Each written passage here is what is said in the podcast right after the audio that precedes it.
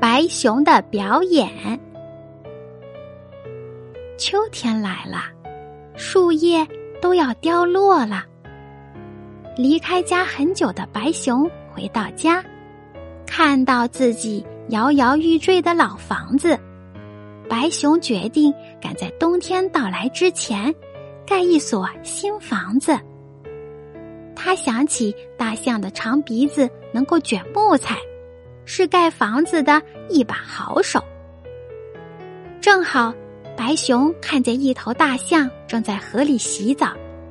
白熊向大象说：“大象先生，你能帮我盖房子吗？我可以付给你工钱。”大象扬起长鼻子说：“不用工钱，你给我几串香蕉就好了，这是我最喜欢的食物。”但是白熊自己根本就没有香蕉啊，要去哪里弄到香蕉呢？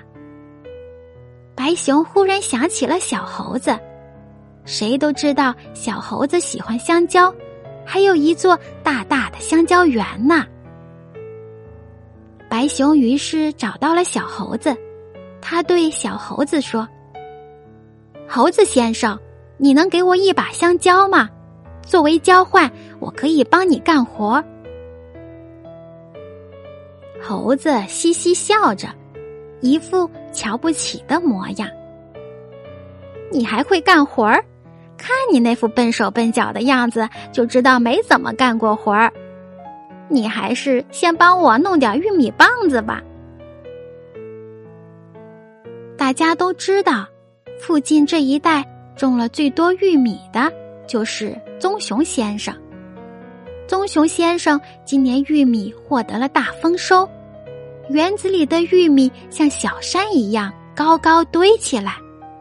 棕熊先生有一个气派的庄园，庄园里有一个巨大的广场，许多棕熊正在广场上表演摔跤，庆祝玉米获得了大丰收。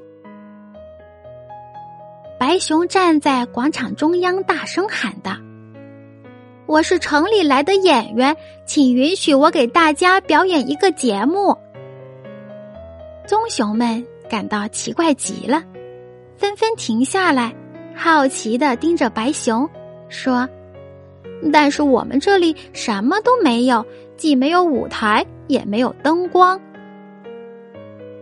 白熊急急忙忙的说。不用这些，对于真正的演员来说，舞台和灯光不是必须的，观众才是必须的。于是，白熊就在台上表演起他拿手的绝活——鼻孔抛球。所有的棕熊们都乐坏了，笑得前仰后合的。当然，白熊这时候用鼻子去接的不是球。而是金灿灿的玉米棒。